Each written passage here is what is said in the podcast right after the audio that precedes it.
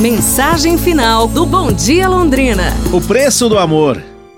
Uma tarde, um menino se aproximou de sua mãe, que preparava o jantar, e então lhe entregou uma folha de papel com algo escrito. Depois que ela secou as mãos e tirou o avental, ela começou a ler. É, cortar a grama do jardim, três reais. É, limpar meu quarto esta semana, um real. Ir ao supermercado, dois reais. Cuidar do meu irmãozinho, dois reais. Tirar o lixo toda semana, um real. Boletim com notas boas, cinco reais. Limpar e varrer o quintal, dois. Total da dívida, dezesseis reais. Pois bem, a mãe olhou o menino que aguardava cheio de expectativa.